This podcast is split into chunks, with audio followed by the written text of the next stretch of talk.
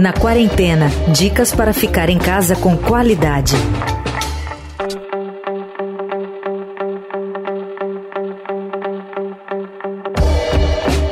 A gente sabe que ficar dentro de casa de maneira impositiva não deve estar sendo nada fácil.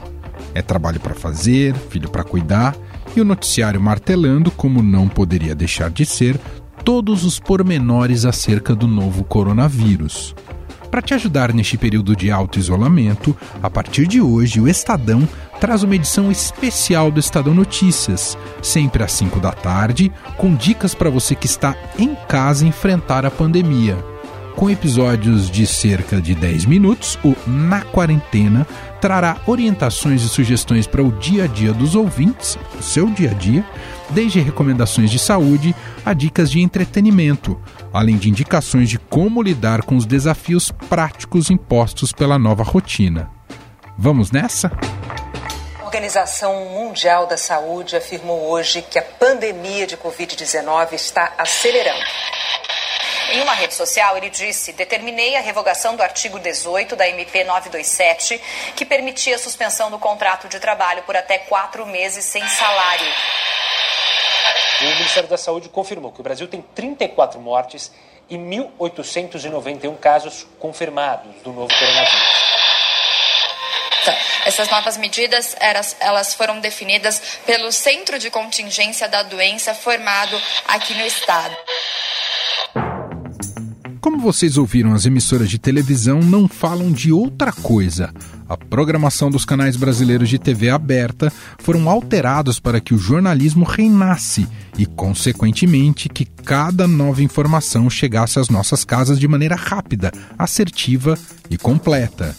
Nos sites de notícias e jornais impressos, a coisa também tá feia. O Estadão, por exemplo, remanejou toda a sua equipe para que nada passasse despercebido pelos leitores. Hoje, além desse podcast, um novo caderno de mesmo nome, Na Quarentena, foi incorporado ao jornal. Bom, e as redes sociais? Os feeds do Twitter, Facebook e até do Instagram, onde você costumava ver as pessoas em sua melhor forma, lugar e até mesmo refeição, também mudaram severamente. O botão de refresh das páginas, o famoso F5, já deve estar tá emperrado que eu sei. Mas será que isso faz bem? Você também tem essa sensação de que vai perder algo extremamente importante se deixarem de dar aquela espiadinha no que o mundo está falando naquele instante sobre a pandemia? Sobre essa ansiedade extrema e a chamada síndrome de FOMO, isso mesmo, FOMO, Fear of Missing Out, ou medo de estar perdendo algo, a gente conversa nesse episódio de estreia aqui do Na Quarentena com a psicóloga Maria de Fátima Rato Padim. Ela é doutora em Ciências da Saúde pelo Departamento de Psiquiatria da Unifesp. Vamos cuidar de nossa saúde mental, pelo amor de Deus. Como esse momento de crise aguda na humanidade está afetando as nossas mentes. Até pela gravidade da situação, faz sentido mesmo que a comunicação possa acabar passando um pouco, excedendo um pouco para uma, digamos, como um teor até de terror assim nas pessoas. Isso é importante até para elas sentirem que a coisa é urgente, doutora. Nós temos uma questão importante em relação às notícias alarmistas. Né? Elas provocam é, uma instabilidade emocional e um nível de ansiedade que pode prejudicar não só a leitura do que eu estou fazendo, mas a divulgação e a interpretação que eu vou replicando. Então, essa sobrecarga de informação, que a gente diz que é, existe até uma síndrome da fadiga por informação, né? ocorre justamente quando a gente está submetido a esse excesso de mídia e de informação que a gente acaba perdendo critérios importantes dessa avaliação. O que, que a gente diz? Não publica notícias alarmistas, né? Não acredita em tudo que você receber nos aplicativos de mensagens e de rede social. É, isso é, pode trazer uma, um, uma destruição no sentido é, de saúde mental muito importante. Então, o, o cérebro da gente tem essa dificuldade de se manter ativo com tudo que, que a gente recebe, né?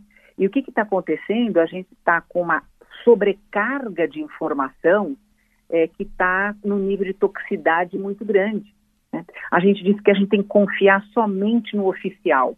Vamos, por exemplo, fazer um download do aplicativo do Ministério da Saúde, ou pegar informações é, e antes de eu replicar ou replicar, vamos dizer assim, eu tenho que ver a fonte, eu tenho que evitar esse tipo de informações e dessa é, essa replicação que está acontecendo, né?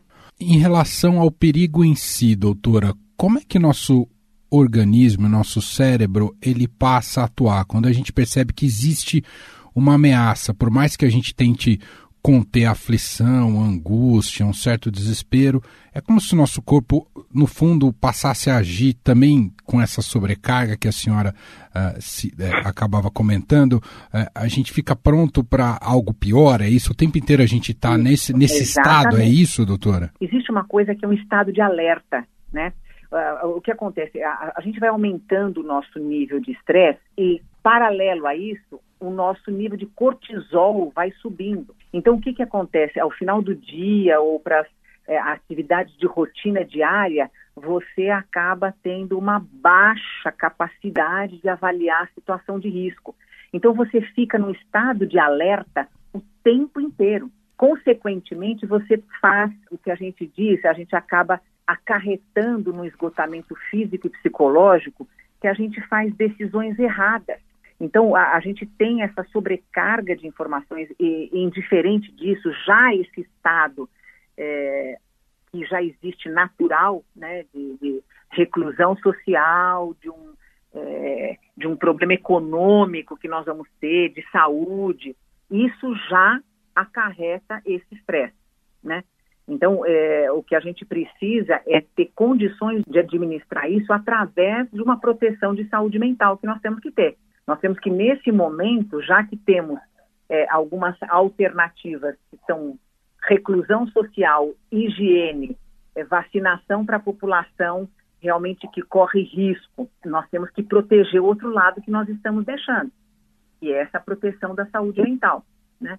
Nesse momento de crise, todos isolados é, em reclusão, e, e aí a gente percebe do ponto de vista psicológico, mental, emocional, de não estou dando conta, preciso da ajuda de um profissional. O que fazer já que não posso, por exemplo, encontrar um terapeuta? Tem alguma saída? O que, que a senhora indicaria? A própria Organização Mundial de Saúde, ela está pedindo e está aclamando para se manter o tratamento e o aconselhamento psicológico através do meio remoto, né, que seria do Skype, do FaceTime. Isso é muito importante ter esse suporte psicológico.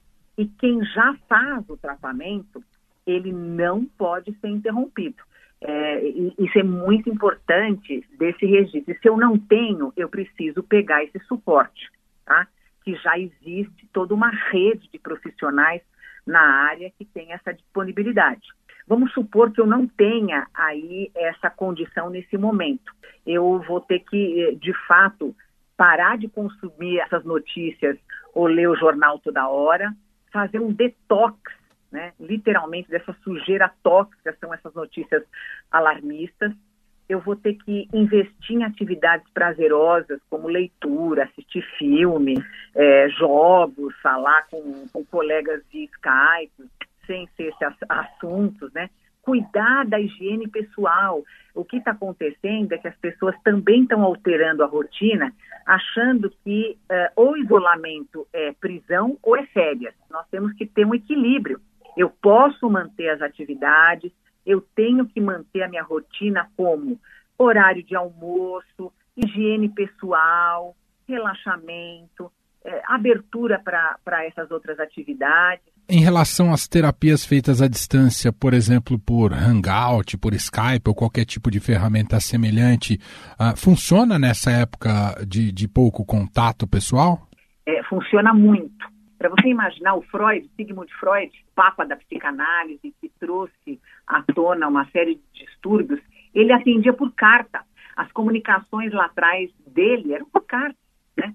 Então, o que a gente tem que entender é que nem tudo que é terapia é terapêutico, mas nós temos um efeito terapêutico na medida em que eu tenho condição de ter um local, que pode ser um Skype, que pode ser essa questão remota, que a gente possa trocar informações, que eu possa falar, que eu possa organizar, isso é altamente eficaz. em relação àqueles que são solitários uh, já um pouco na vida, na dinâmica da, da sociedade ou da sua cidade, nesse momento vão ficar, uh, vão se sentir ainda mais sozinhos. O que, que, a senhora, nesse caso, indicaria? Existe alguma rede de proteção a essas pessoas? Olha, a gente tem, é, por exemplo, alguns redes que tratam, por exemplo, com um trabalho de meditação. Uh, o Mindfulness, a meditação hoje, ela ela reporta a um já comprovadamente cientificamente a um estado de tranquilidade, de paz interior muito importante. E você aprende de fato a conviver com essas questões eh, de solidão, essas questões de relaxamento, o alongamento. Nós temos aí uma série de serviços online que estão de fato investindo nisso. Quantas academias até estão fazendo exercícios em casa? Instagram, enfim, que podem estar tá beneficiando essa questão de minimizar esse impacto maior da solidão.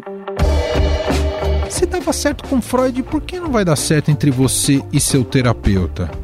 Vamos manter aí essa consulta via Skype, fazer aquela maratona de filmes que você tinha deixado para outro dia, se alongar, dar uma diminuída na pilha enorme de livros que eu sei que está aí há meses na sua cômoda.